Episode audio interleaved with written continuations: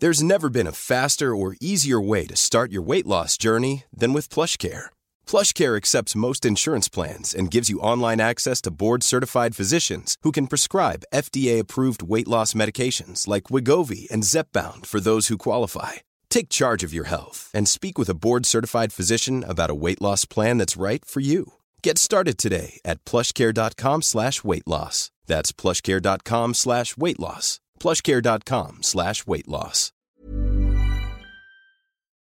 Porque el mundo actual no se entendería sin la economía y los negocios. Acompaña a Mario Maldonado, el columnista de negocios más joven y objetivo del periodismo financiero, en su programa Bitácora de Negocios.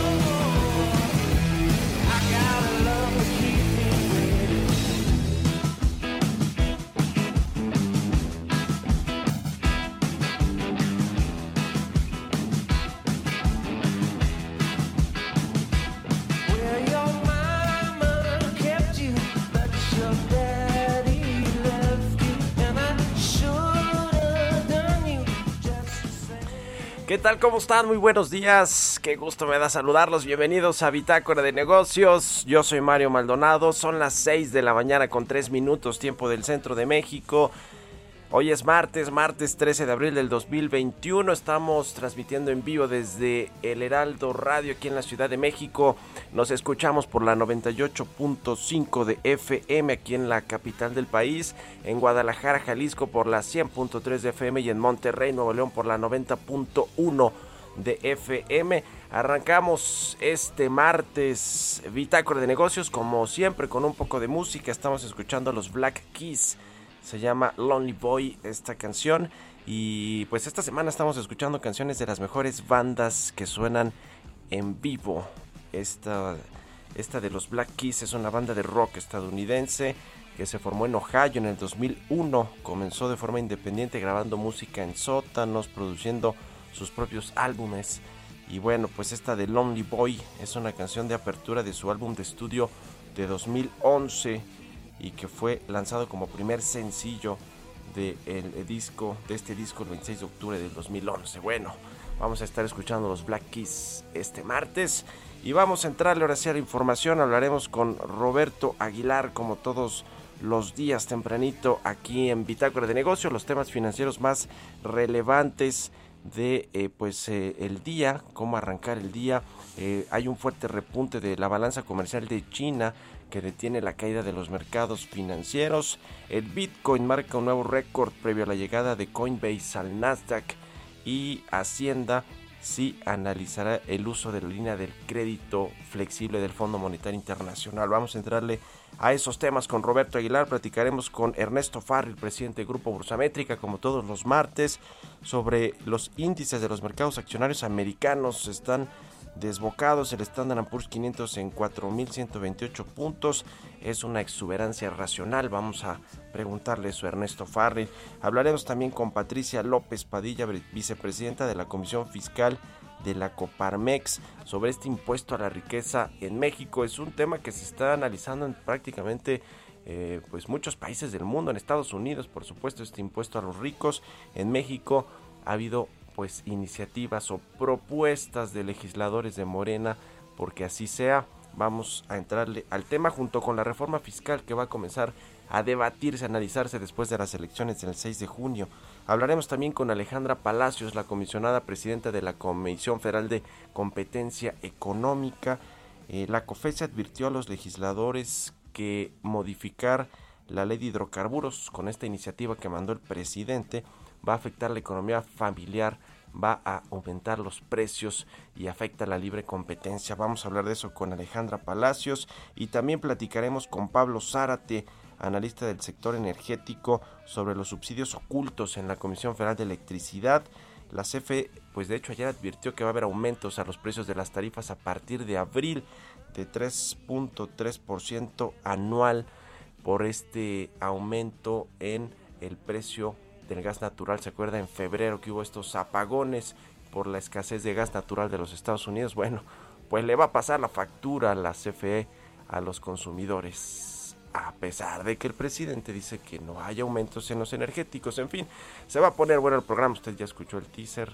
Están buenas las notas, la información con lo que arrancamos este martes, así que quédense con nosotros aquí en Bitácora de Negocios y vámonos ahora con el resumen de las noticias más importantes para comenzar este día con Jesús, el Chuya Espinosa.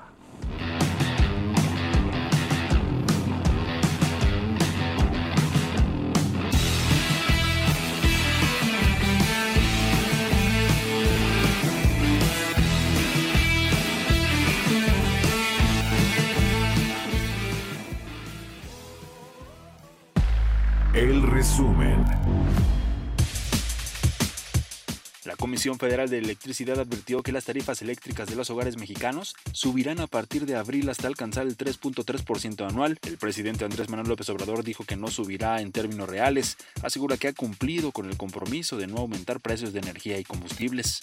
Bueno, esto es para aclarar de que se cumple con el compromiso que hicimos de no aumentar en términos reales los precios de las gasolinas, del diésel, del gas y de la luz. Tenemos pendiente el ajuste en el gas. Solamente eso es lo que eh, vamos a resolver pronto.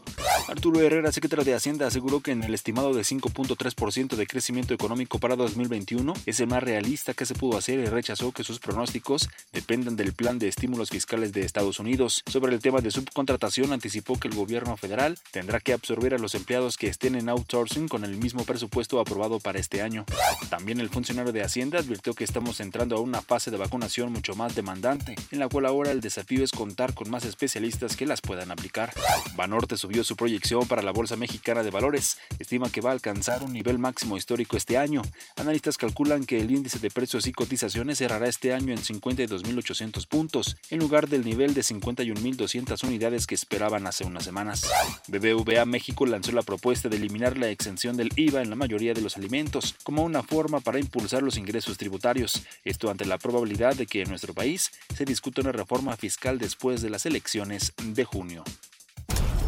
Bitácora de negocios en El Heraldo Radio. El editorial.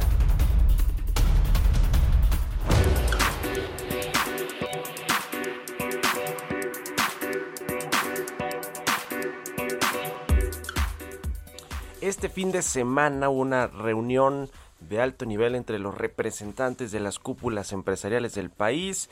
Estuvieron los 12 organismos eh, cupulares gremiales que están encajados ahí en el Consejo Coordinador Empresarial, el Consejo Mexicano de Negocios, Antonio del Valle, Francisco Cervantes de Concamín, eh, José Medina Mora de Coparmex, Eno Castellanos de Canacintra, José Manuel López de Concanaco Servitur, Daniel Becker de la Asociación de Bancos de México y así el titular de la, del Consejo Nacional Agropecuario, de las instituciones de seguros, de las instituciones bursátiles, de la ANTA, del Consejo Empresarial Mexicano de Comercio Exterior. Todos ellos se reunieron en Puerto Vallarta este viernes y sábado pasados una reunión que fue convocada por Carlos Salazar, el presidente del Consejo del Consejo Coordinador Empresarial, quien primero les pidió pues unidad de cara a las elecciones del próximo 6 de junio, ahora sí hacer un frente común entre los empresarios, la iniciativa privada, eh, porque bueno, pues las cosas habían estado bastante complicadas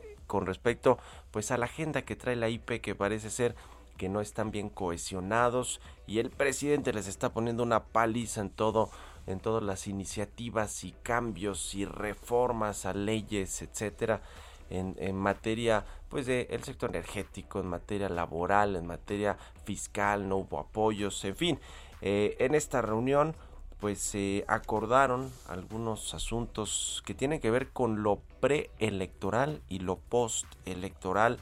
Esta eh, de reunión en la cena del viernes invitaron a uno de los encuestadores de estos pues muy conocidos en el país y les pues le presentó la realidad de lo que está pasando con la política electoral en México y con las próximas elecciones que Morena tiene probabilidades amplias de mantener la mayoría en la Cámara de Diputados. De las 15 eh, gubernaturas que están en juego, pues tiene muchas probabilidades de quedarse por lo menos 10.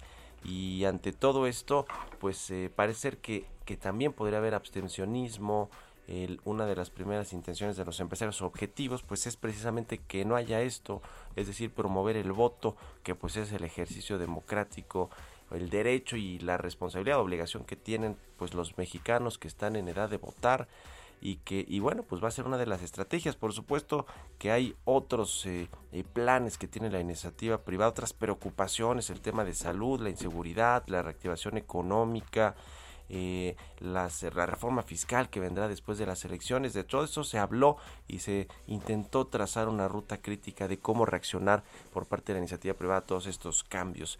Así que bueno, parece ser de entrada por lo menos que los empresarios ya están pues poniéndose de acuerdo para ver si tienen una agenda común para enfrentar los cambios de política pública del presidente López Obrador. Ya lo estaremos platicando. ¿Ustedes qué opinan? Escríbanme a mi cuenta de Twitter, arroba Mario Mal y a la cuenta arroba Heraldo de México. Economía y mercados. Roberto Aguilar ya está aquí en la cabina del Heraldo Radio. ¿Cómo estás, mi querido Robert? Buenos días. ¿Qué tal, Mario? Me da mucho gusto saludarte a ti y a todos nuestros amigos. Bueno, pues las acciones mundiales subieron o comenzaron el día subiendo a medida que los sólidos datos comerciales de China aumentaron la confianza para un repunte en su demanda interna y los actores y bueno, los participantes del mercado esperan los datos de la inflación correspondiente a marzo en Estados Unidos, que se va a dar pues prácticamente en unos minutos a las siete y media de la mañana conoceremos este dato. Las exportaciones de China, Mario, en términos de dólares aumentaron más de 30% en el tercer mes del año, esto en términos anuales, mientras que las importaciones aumentaron 38%. Ese es su ritmo más rápido en cuatro años, lo que sugiere una recuperación en el gasto interno luego del tema de la pandemia en la segunda economía más grande del mundo. Y bueno, fíjate que hubo declaraciones interesantes del presidente de la Reserva Federal de San Luis, James Bullard, que dijo que vacunar a tres cuartas partes de los estadounidenses sería una señal de que la pandemia estaría terminando, una condición necesaria para que justamente la Reserva Federal considere la posibilidad de reducir sus programas de compra de bonos, que es una de las estrategias que también utilizó el Banco Central para apoyar la economía. Y fíjate que de acuerdo con Bloomberg, este tracker que hace y actualiza todos los días, cerca de 36% de los estadounidenses habían recibido una primera dosis de vacuna y el 22% estaban completamente vacunados. De hecho, con un promedio diario de 3.2 millones de dosis, pues espera que en tres meses se cumpla justamente este 75% de la población estadounidense. Y fíjate interesante también, Mario, si de conocer este, este sondeo, esta encuesta que realiza Banco of America entre administradores de fondos, que aumentaron justamente sus asignaciones en efectivo a medida de que las expectativas de una mayor inflación, cambios en los impuestos y un próximo retiro de los estímulos justamente de los bancos centrales dejan a las acciones vulnerables a los retrocesos. Y bueno, aunque la mayoría de los inversionistas en la encuesta dijeron que las acciones no estaban en una burbuja, pues eh, Bank of dijo que el posicionamiento estaba alcanzando un máximo de 62% de los inversionistas que han sobreponderado justamente el mercado accionario. Y bueno, ayer el Bitcoin, Mario, comentamos que estaba ya el fin de semana dando pues niveles eh, récord, pero bueno, ayer alcanzó a uno de 62.741 dólares, esto extendiendo el repunte de este año a un día antes de la oferta pública inicial de la plataforma de comercio de criptomonedas Coinbase, que está en camino de hacer una historia como la primera gran empresa de criptos en cotizar, allanando, allanando perdón, el camino para legitimar una industria empeñada en la desconfianza, eh, o más bien empañada por la desconfianza de los reguladores y algunos inversionistas tradicionales, pero otros pues les ha dado bastante dinero, bastantes ganancias. Fíjate que esta plataforma de comercio de criptomonedas pues estima que alcanzaría una valoración de 90 mil millones de dólares mañana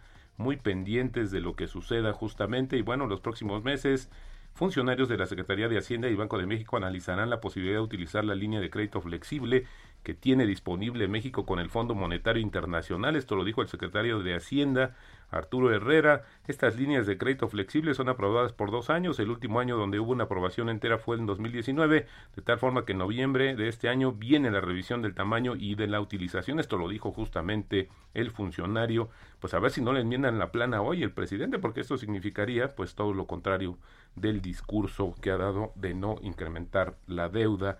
Y las ventas de tiendas de autoservicio departamentales que da a conocer la ANTAD registraron un crecimiento de 6.5% en marzo, esto en términos comparables, su mayor avance desde el inicio de la pandemia y por unidades totales, es decir, todas las tiendas consideradas, pues el crecimiento fue de 8.8% y esto justamente en el tercer mes las ventas ascendieron a 328.600 millones de pesos. Y bueno, un dato también interesante, Mario, es que fíjate que los accionistas de Petrobras votaron ayer para destituir a Roberto Castelo, como presidente ejecutivo de la firma controlada justamente por el Estado brasileño. Este movimiento ya se había esperado, pero es un paso importante en el plan del gobierno para reemplazar a Castelo por Joaquín Silva Eluna, que es un general de ejército retirado, que por cierto no tiene experiencia en el tema del petróleo ni el gas, y esta decisión del gobierno, pues sí, eh, ha sido ampliamente criticada. El día que se anunció esto, hace un par de semanas, pues las acciones de Petrobras cayeron porque justamente se habla de esta mayor intervención de la compañía, que sí, efectivamente pertenece al Estado brasileño, pero que está cotizando en los mercados financieros internacionales. Y Algo parecido aquí con eh, Octavio Romero, ¿no? bueno, aquí ni permiso, ¿qué van a pedir permiso? Que como no, no es pública, aunque sí, pues tiene deuda en manos de inversionistas. Así fue como el tema en, Brasil. Y bueno, el tipo de cambio, Mario, está cotizando en estos momentos en 20.17 y la frase del día de hoy, si me lo permites, el ahorro es una cosa muy hermosa, especialmente cuando tus padres lo han hecho por ti. Esto lo dijo Winston Churchill, que fue el ex primer ministro del Reino Unido, y sí, pues fíjate que sí, el ahorro siempre es atractivo, pero pues que lo hagan alguien más o que te lo herede. Eso es lo, más o menos el El ahorro es algo muy bonito, pero cuando tienes dinero, ¿no? Para guardarlo y para, para invertirlo, pues que creo que sería lo mejor. Así es, Mario. Pues muy bien, mi querido Robert. Eh, ¿qué, te iba a decir? Entonces el, el tipo de cambio ahora sí está tranquilito, ¿no? Fíjate que ahora subió a 20.18, pero la verdad es que en los últimos días ha estado bastante estable y esto dependiendo justamente del tema de cómo se mueven los bonos del Tesoro estadounidense y con este dato de la inflación, la verdad es que todos están, estamos esperando el mercado, pues ya veremos a ver si no hay alguna sorpresa y esto puede también pues distorsionar un poco el movimiento que ha estado muy lateral del tipo de cambio.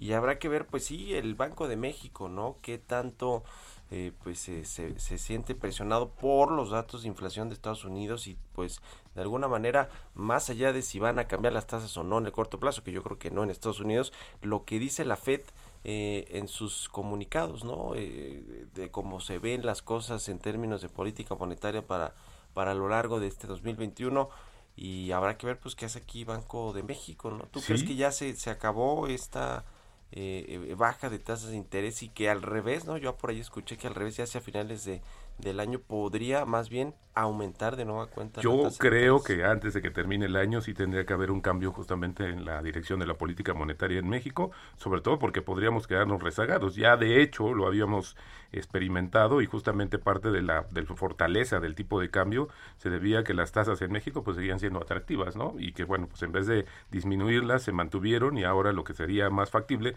es justamente que se incrementaran. Y hablando del Banco de México, Mario, pues ha habido, hay mucha expectativa de que quizás en pronto ya anuncien los remanentes del año pasado, que pareciera que ya en, términos del calendario, pues ya deberíamos de estar eh, por lo menos enterados de cuánto es la estimación o cuánto es el dinero que justamente, pues estas ganancias cambiarias, hay que ponerlo en estos términos, pues podría reportar el Banco de México y que por ley se tienen que ir directamente a amortizar parte de la deuda del gobierno. Y a ver si no tiene otra tentación el presidente, porque ya ves que antes, muchos meses antes, pues le quiso hacer, eh, pues quiso hacer una jugada ahí, adelantar y presionar al Banco Central y no se dejó. Y de hecho, fíjate que es interesante también este reconocimiento que le dieron justamente a Alejandro, Alejandro Díaz de León, pues habla en la explicación de que dos veces pues defendió a capa y espada la soberanía del Banco Central que dirige y bueno, pues creo que esto es interesante en este contexto ahora de que están más apretadas las finanzas del gobierno mexicano. Alejandro Díaz de León y todos los integrantes de la Junta de Gobierno Banco de México, ¿no? Porque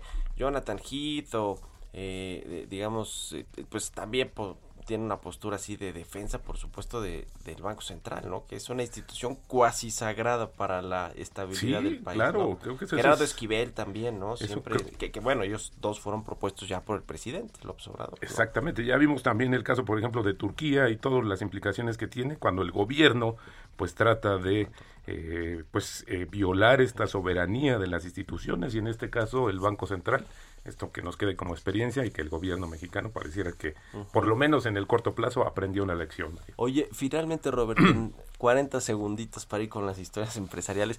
El, dato de la inflación de, del próximo mes o de la próxima quincena se puede ir hasta 5%, digamos, por dato comparativo. Exactamente, se puede ir y sobre todo porque hay presiones todavía. México, pues. Exactamente, porque hay presiones todavía en los energéticos, pero lo más interesante, Mario, es que también hay otros productos que comenzaron a subir y a tener presiones, como el caso de productos básicos, que creo que esta situación, pues sí será seguirá presionando y, y pues el caso es que ya este justamente está fuera ya de la, de la meta del Banco Central, que es 3 más menos un punto, y pues sí, yo creo que al final del día se estaría acercando peligrosamente a los niveles de 5%, de manera pues muy quizás temporal, pero sí con presiones hacia el cierre del año. Banorte subió a 4.7% su estimación para el cierre del año de la inflación, así es que en estos términos creo que no nos va muy bien, y como dices, la inflación ya es una preocupación en todo el mundo. Pues sí. Gracias, Roberto. Al contrario, muy, muy buenos días, Mario. Roberto Aguilar, síganlo en Twitter, Roberto AH. Ahora sí, vámonos con las historias. Historias empresariales. Bueno, pues Android, el sistema operativo eh, de Google, con la intención de proteger a sus usuarios, ya no permitirá caminar mientras observas el celular interesante. Vamos a escuchar esta pieza de Giovanna Torres.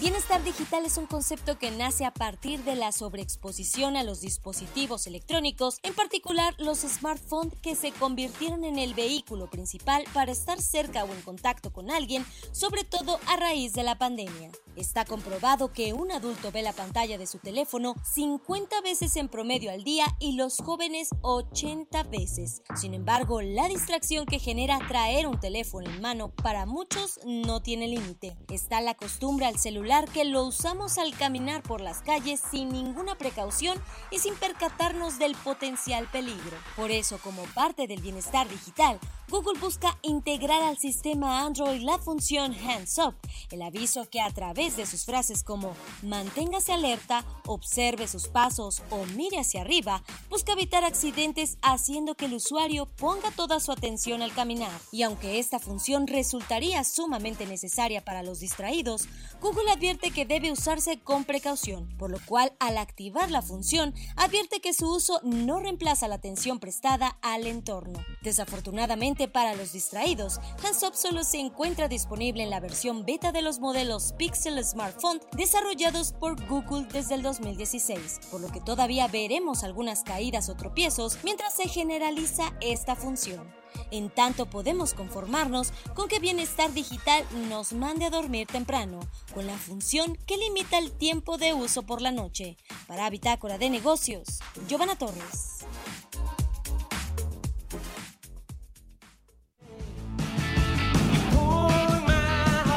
Bueno, vámonos a la pausa de la media. Vamos con anuncios y regresamos aquí a Bitácora de Negocios. Ya volvemos.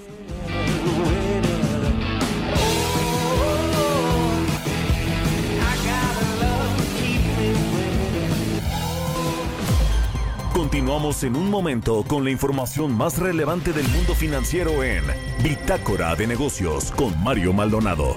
Regresamos.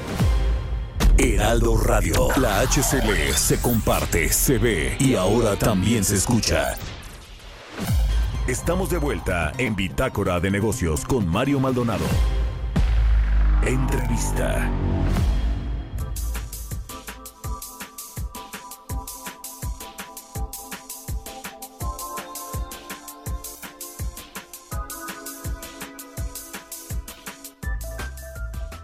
Ya estamos de regreso aquí en Bitácora de Negocios. Son las 6 de la mañana con 30 minutos, tiempo del centro de México. Vamos a hablar sobre este impuesto a la riqueza en México que hay pues eh, legisladores que lo han propuesto eh, para pues hacerle frente a esta crisis económica que generó el COVID-19, sobre todo pues los efectos que tendrá después en temas de la deuda, de las finanzas públicas, del presupuesto y bueno, sucede, está sucediendo en otros, en este debate está sucediendo en otros países, en el caso de los Estados Unidos es claro, Joe Biden llegó pues con la intención de eh, poner y más impuestos a quienes más ganan o a los ricos, ¿no? A quienes más tienen y en México que es otra condición distinta, otra eh, condición económica y social y de país muy distinta a la de Estados Unidos, pues también ahí está eh, pues intención de hacerlo como en otros países de América Latina. Para platicar de este tema, saludo con mucho gusto a Patricia López Padilla, ella es vicepresidenta de la Comisión Fiscal de la Coparmex. ¿Cómo estás, Patricia? Buenos días. Hola Mario, ¿qué tal? Muy buenos días. Eh, muy buenos días a todo tu público. Muchísimas gracias por invitarme a tu programa. Muchas gracias. a gracias a ti por estar aquí en, en, el programa. ¿Qué opinas así de entrada sobre las propuestas que se han puesto sobre la mesa para grabar a los ricos con nuevos impuestos? Mira, entiendo, entiendo la situación tan particular que estamos viviendo. Es una es una crisis, eh, la peor crisis que hemos vivido en los últimos 70 años. No solamente es una crisis nacional, es una crisis, como bien acabas de apuntar, internacional. Eh, entiendo que tiene que haber medidas de carácter extraordinario. Eh, sin embargo, este tipo de instrumentos tributarios eh, si son de carácter temporal y de carácter extraordinario, pudieran llegarse a entender. El problema, por lo menos en el caso concreto de México, es eh, la forma en que está concebido el impuesto a la riqueza por parte del legislador, del diputado Alfonso Ramírez Cuellar, que realmente no hay una iniciativa aún, déjame decirte que no hay una iniciativa aún, es una idea nada más. Eh, a lo mejor es un poco preocupante porque sale del rango tanto de montos como de tasas que se están discutiendo en otros países. Déjame decirte también que en otros países se está discutiendo, se está implementando, pero en muchos están optando por no hacerlo precisamente para evitar la fuga de capitales, eh, para evitar, digamos, el, eh, digamos, sí, fuga de capitales, el descontento con, eh, con los empresarios, porque al final del día muchas de esas fortunas ya pagaron impuestos. Entonces, si es una medida de carácter extraordinario, se pudiera llegar a entender, eh, pero no debemos olvidar, estamos en presencia de una doble tributación, que son más que doble tributación, de una doble o múltiple imposición económica, son eh, fortunas que ya pagaron impuestos y en el caso de México me preocupa seriamente cómo está cómo está concebida. Tampoco debemos debemos dejar de lado eh, considerar que el momento en que se platica esta esta cuestión, el momento en que se habla de esta de esta idea es un momento, eh, una coyuntura en donde viene el presidente de Argentina a visitar al presidente Andrés Manuel López Obrador. Argentina es uno de los países de Latinoamérica que ya está implementando este aporte de carácter extraordinario. Realmente todavía no sabemos sus frutos o sus beneficios y logra de alguna manera paliar los efectos del coronavirus, los efectos económicos devastadores del, del coronavirus. Y también se toma eh, eh, en un momento previo a las elecciones. Al final del día, siempre es tentando o tentador o siempre le gusta uh, oír al electorado este tipo de medidas que pueden resultar mm, populares, populistas, eh, es decir, oye, hay que grabar a los ricos, que los ricos aporten. Entonces, no, no debemos dejar de lado tomar en cuenta esta parte también de, eh, de seducción electoral, ¿no? Evidentemente, como acabas de apuntar, es una discusión que se está llevando a cabo a nivel global, muchísimos países lo están discutiendo, pero eh, no todos los países lo están adoptando por estos temas que te digo, evitar fuga de capitales y sobre todo considerar que esas esas esas fortunas ya pagaron impuestos.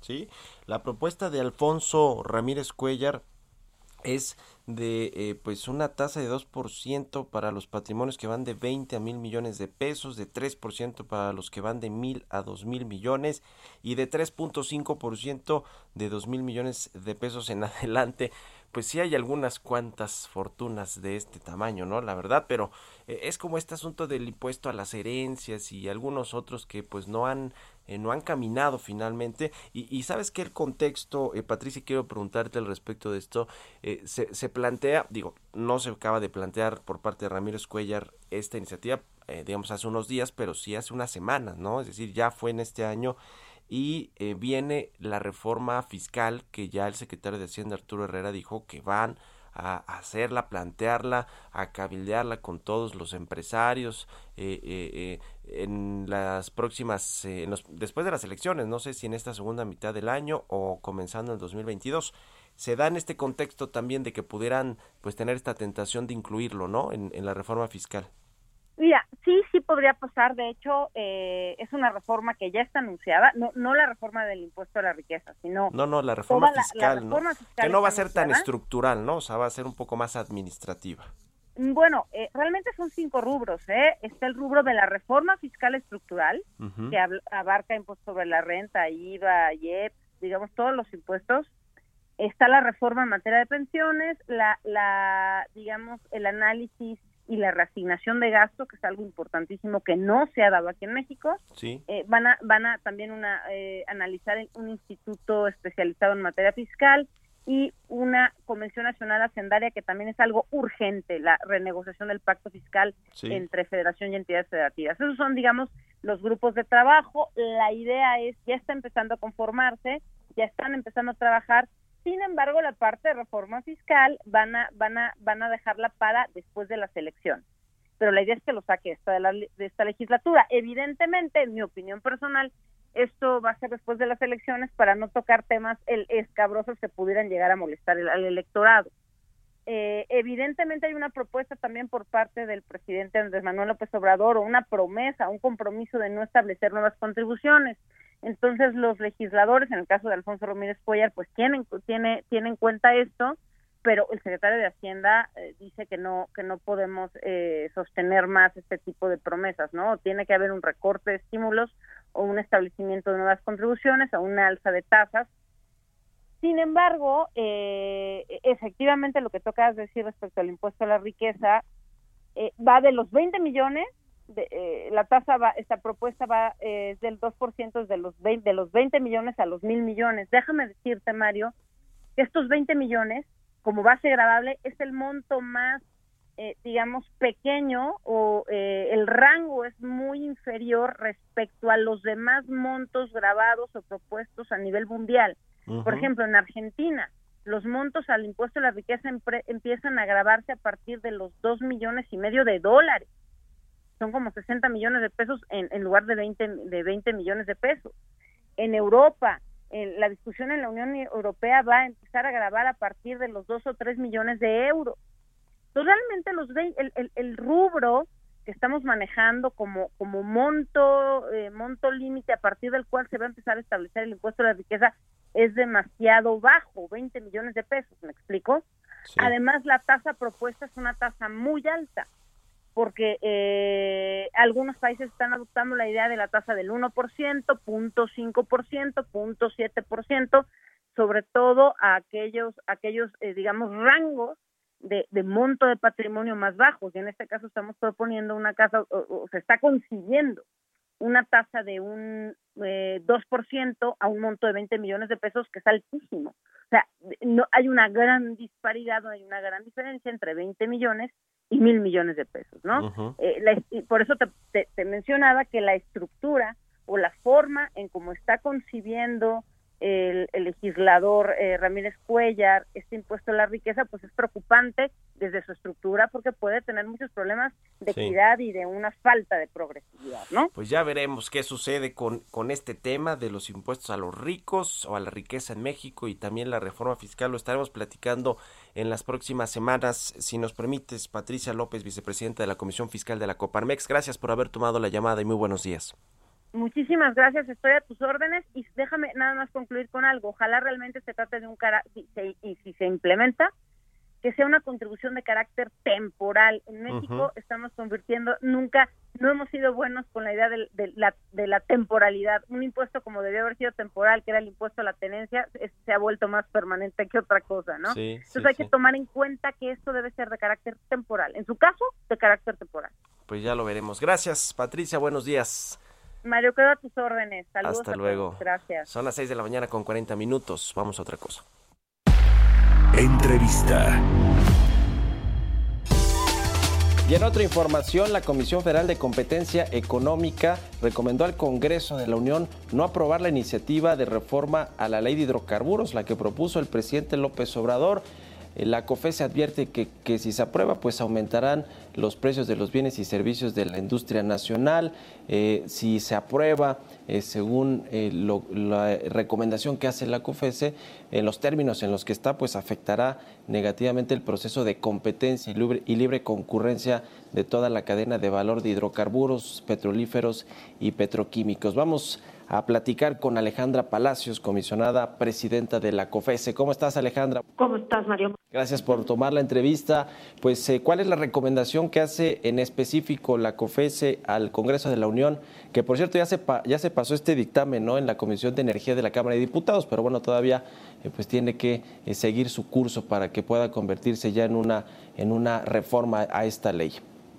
Pues la recomendación es muy sencilla y es que no se apruebe la iniciativa en los términos que está que está propuesto porque como ya señalaste tú va a tener un impacto en la oferta y esto pues lo que va a generar es escasez de oferta y que aumenten los precios de los hidrocarburos y los sí de los sí, de, los petrolíferos digamos de toda de todos los servicios que se generan a lo largo de toda la cadena de valor y en la venta final del petrolífero los empresarios han quejado, incluso han dicho que esto es como una expropiación indirecta lo que se está proponiendo, algo incluso similar a lo que pasó con la reforma a la ley de la industria eléctrica. Eh, en, ese sentido, se puede, además de la recomendación, se puede promover alguna controversia constitucional o cosas por el estilo, Alejandra, como, como sucedió con, la, con una, eh, eh, digamos, en, la ley pasada de hidrocar del sector eléctrico o este cambio, digamos, al sistema de cómo se despacha la electricidad en el país, que sí hubo, digamos, por parte de la COFES una la, la, eh, promoción de esta controversia? Yo diría que son distintas en el sentido de que la ley la, la ley de la industria eléctrica es, digamos, dramática en el sentido de eliminar la, la posibilidad de la participación de privados en una cancha pareja con, con respecto a la Comisión Federal de Electricidad. Si tú eres un generador de electricidad y no puedes subir tu electricidad a la red para que se despache y se venda, pues básicamente no tienes posibilidad de participar en el mercado. En este caso, que eh, lo que hace esta iniciativa y no por no, por eso quiere decir que, es menos importante es, es, un poco distinto lo que hace no es tanto que de tajo prohíbe la participación de privados pero sí genera mucha incertidumbre en la participación es decir yo para participar necesito un permiso y la, la iniciativa como está hace difícil pensar que, que me quieran dar un permiso y no necesariamente la autoridad me tiene que justificar por qué no me da un permiso y por qué no me permite participar. Y luego siempre el riesgo de que una vez que estoy en el mercado y estoy participando, de manera discrecional me puedan suspender mi permiso, porque la ley habla de este tema de poder suspender, poder suspender temporalmente los permisos de expendio al público por, por temas inminentes de seguridad nacional o seguridad energética, pero no hay criterios claros. Precisamente este tema de los permisos para los eh, expendedores de, gasolina en el país, las, quienes administran y operan las estaciones de gasolina, ya había habido quejas de eh, organizaciones empresariales de Estados Unidos eh, con respecto a que pues no la Comisión Reguladora de Energía no estaba dándoles permisos o renovándolos en tiempo y forma y que bueno pues eso eh, afectaba, por supuesto, su negocio y la competencia en el sector. Ustedes ya se habían eh, posicionado, digamos que la COFES ya se había posicionado al respecto de ese tema también, ¿verdad? En específico. De hecho, lo que habíamos hecho era redactado un documento en donde éramos muy claros en el sentido de los tiempos que se han alargado en la CRE respecto a la resolución de esta sesión.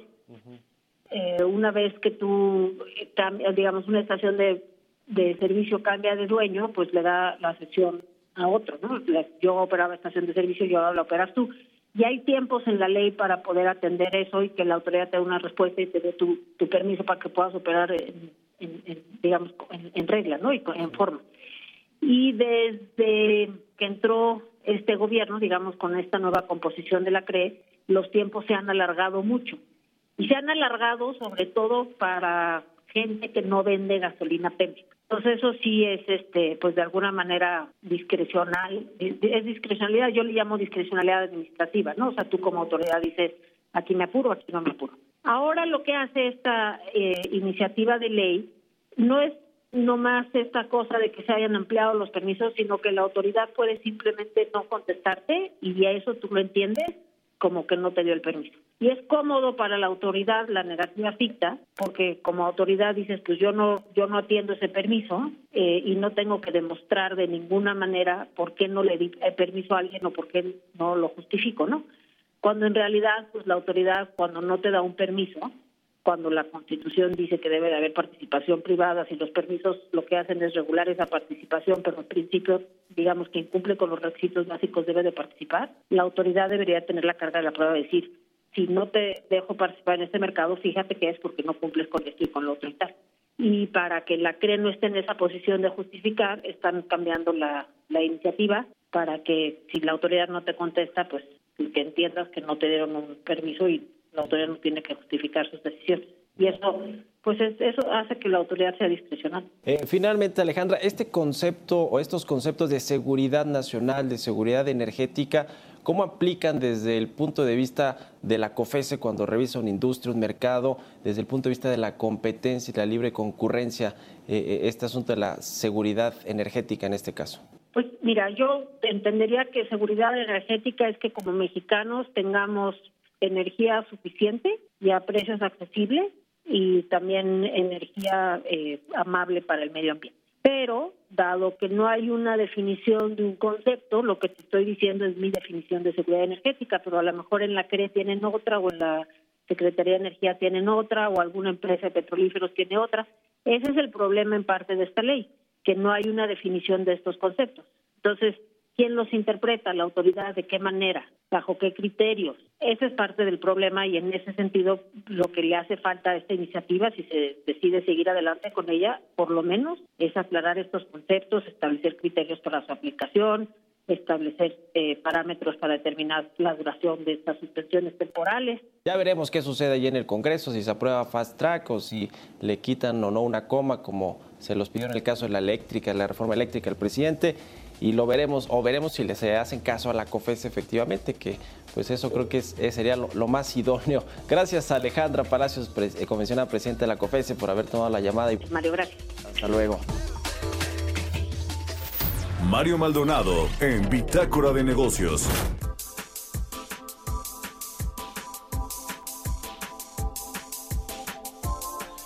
Bueno, cambiando de tema, pero tiene que ver con el sector energético, vamos a platicar con Pablo Zárate, analista de la consultora FTI Consulting, columnista del periódico El Economista. ¿Cómo estás, querido Pablo? Muy buenos días. Buenos días, Mario. Gracias por invitarme a platicar. Oye, pues mira, de entrada queremos platicar sobre lo que escribiste sobre los subsidios ocultos de la Comisión Federal de Electricidad, que bueno, es una empresa que no está tan quebrada como Pemex, pero que pues no está tampoco bien en términos financieros y, menos como se está llevando en esta administración. A ver, platícanos de estos subsidios ocultos que ha tenido eh, en los últimos cinco años o que ha recibido pues la CFE. Sí, fíjate, Mario, una de las actividades de las que se ha quejado mucho eh, Manuel Bartlett, como director general de la Comisión Federal de Electricidad, es de eh, pues ser el encargado de, operar el sistema eléctrico nacional. En su perspectiva, y lo, lo hemos escuchado muchas veces, no se le paga lo suficiente por esa tarea a la Comisión Federal de Electricidad. Pero un simple clavado a, los números, y son los números oficiales de la cuenta pública de la Secretaría de Hacienda y Crédito Público, muestran que en realidad eh, no solo hay ganancias muy saludables en transmisión y distribución, si ves los números del año pasado a primera vista, te toparías ganancias de entre 15 y 25%, 15 para, para distribución, 25% para transmisión más o menos, sino que esas ganancias eh, pues están desinfladas de forma artificial. A lo que me refiero por esto es que hay una serie de transferencias de transmisión y distribución, que son las partes monopólicas que le toca operar a la CFE, hacia su cliente, que es eh, el suministrador de servicios básicos, que aunque es parte de la CFE, pues tiene un mandato de ley de no estar integrado de forma contable. Esas transferencias, Mario, son muy relevantes. En 2019 alcanzaron 35 mil millones de pesos si sumamos la transferencia de transmisión, la transferencia de distribución hacia el suministrador de servicios básicos. Entonces hay, hay una serie de implicaciones ahí. La primera es que las ganancias que te describía como muy saludables no son ganancias saludables, son ganancias leoninas. Estamos hablando de 25% de margen de utilidad y 45% de margen de utilidad para las actividades de transmisión y distribución. Esto, Mario, eh, no se sostiene por una lógica económica, pero ni tantito. La transmisión y distribución son negocios muy predecibles, con un bajo riesgo operativo y demás, que típicamente en el mundo sí son monopolios regulados, se les regulan las ganancias a 6 y 8%, no a 45 y 25%. la CFE le está extrayendo a todo el sistema una cantidad absolutamente millonaria, que quizás este es el dato más interesante. Cuando consideras el cálculo total de lo que la CFE está extrayendo y escondiendo o como ganancias, entre comillas, legítimas o como estas transferencias cruzadas que te describía, eh, el promedio en los últimos tres años llega a 65 mil millones de pesos. 65 mil millones de pesos es más que lo que le cuesta al Congreso de la Unión, por supuesto con dinero del contribuyente, subsidiar las tarifas eléctricas. la empresa de Manuel Bartlett está recibiendo un subsidio adicional al subsidio etiquetado para eh, bajarle las tarifas a, los hogares mexicanos. Un subsidio para su operación. Sí, sí, sí, sí, totalmente. Pues eh, eh, este, este es un gran tema porque pues parece ser que la política de este gobierno es no eh, cambiar, digamos, no dejar que los privados pues participen en, en toda esta cadena, por lo menos como lo venían haciendo a partir de que se abrió el sector y que, y que sea la CFE la que tenga que hacer todo, por supuesto mucho más ineficiente, que requiere subsidios y termina pues subsidiando también las tarifas, ¿no? Para los consumidores finales. Hablando de las tarifas, ayer se anunció este aumento de 3.3% anual en las tarifas eléctricas a partir de abril y pues el argumento es el, el, encarecimiento del gas natural que se tuvo que pagar en febrero cuando hubo esta escasez. ¿Qué opinas de eso, Pablo? Pues mira, es, es perfectamente razonable que eh, le haya salido más caro el, el, gas a la Comisión Federal de Electricidad. Creo que el, el enorme problema, eh, Mario, es de nuevo la falta de transparencia en cómo se hacen las cosas. Recordarás que la CFE en su momento dijo que no había usado gas tejano porque le habían cerrado la llave y que solamente utilizó el MG. Ahorita hay información que sugiere que eso no sería del todo cierto. Eh, en fin, tenemos que, o sea, creo que justo eh, al echarnos un clavado a la contabilidad de la empresa, lo que queda claro es que utilizan recursos que son supuestamente para algo, para, para realizar actividades completamente diferentes.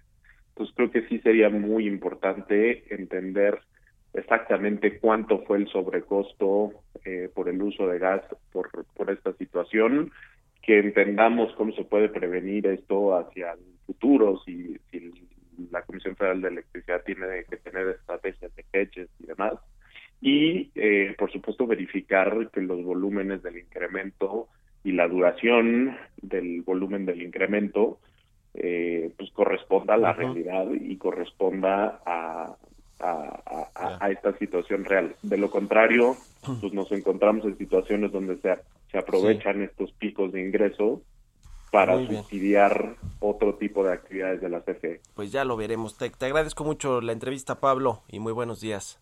Muy buenos días, Mario. Un gusto hablar contigo. Pablo Zárate, analista del sector energético. Ya nos despedimos. Se quedan aquí con Sergio Sarmiento y Lupita Juárez en el Heraldo Radio y nos escuchamos mañana tempranito a las 6. Muy buenos días.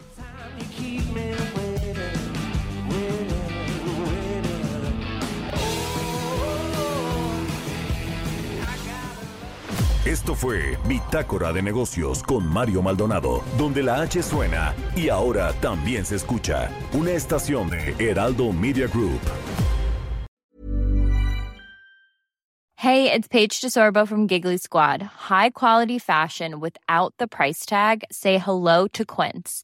I'm snagging high-end essentials like cozy cashmere sweaters, sleek leather jackets, fine jewelry, and so much more. With Quince being 50 to 80% less than similar brands And they partner with factories that prioritize safe, ethical, and responsible manufacturing. I love that. Luxury quality within reach. Go to quince.com slash style to get free shipping and 365 day returns on your next order.